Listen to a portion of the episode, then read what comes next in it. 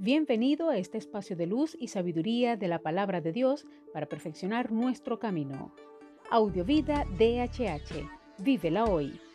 Les habla la pastora de jóvenes Vanessa Hategui de tu casa DHH. Dame una palabra de ti.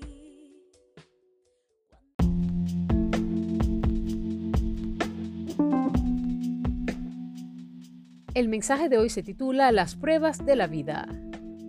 1 Corintios 10:13 dice, hasta ahora, ninguna prueba os ha sobrevenido que no pueda considerarse humanamente soportable. Dios es fiel y no permitirá que sean puestos a prueba más allá de vuestras fuerzas. Al contrario, junto con la prueba os proporcionará también la manera de superarla con éxito. En el último podcast acabé con la afirmación de que Dios es fiel.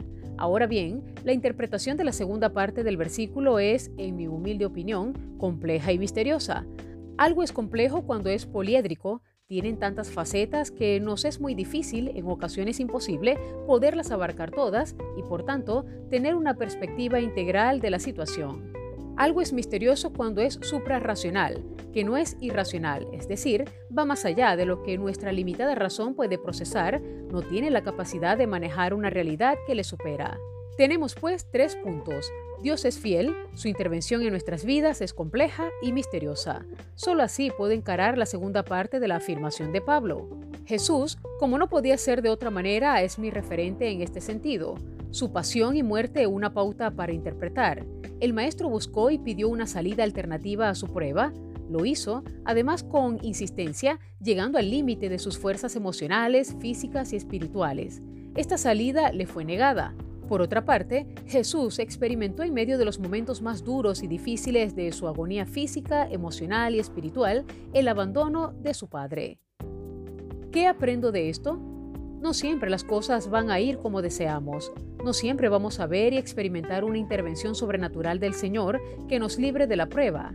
En ocasiones vamos a sentirnos abandonados por Él y tener la sensación de que es indiferente y no tiene ningún interés en nuestra situación porque si la tuviera, haría algo. Creo que sentir eso es normal y además legítimo, y es aquí donde el aspecto complejo y misterioso de cómo Dios actúa en la macrohistoria y en la microhistoria, la mía, tiene que intervenir. Hay momentos en que lo único que podemos decir por fe, no por vista, es Dios es fiel. Ahora pregunto, ¿de qué modo meditar en este mensaje puede ser de ayuda? Reflexionemos en esto y oremos. Señor Jesús, gracias porque tú eres ejemplo a nuestras vidas de lo que es pasar la prueba, la dificultad y aún no escuchar una respuesta positiva. Al contrario, cediste nuestra vida y fuiste entregado por nuestro Padre amado para morir y darnos salvación a cada uno de nosotros.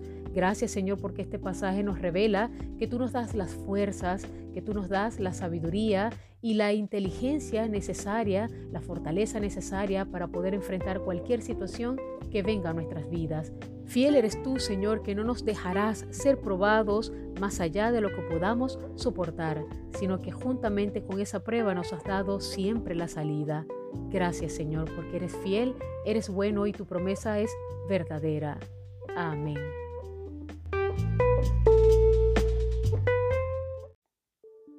Comparte esta palabra y sea un canal de bendición en las manos de Dios para muchos. Recuerda, lo visible es momentáneo, lo que no se ve es eterno. Audiovida DHH. Vívela hoy.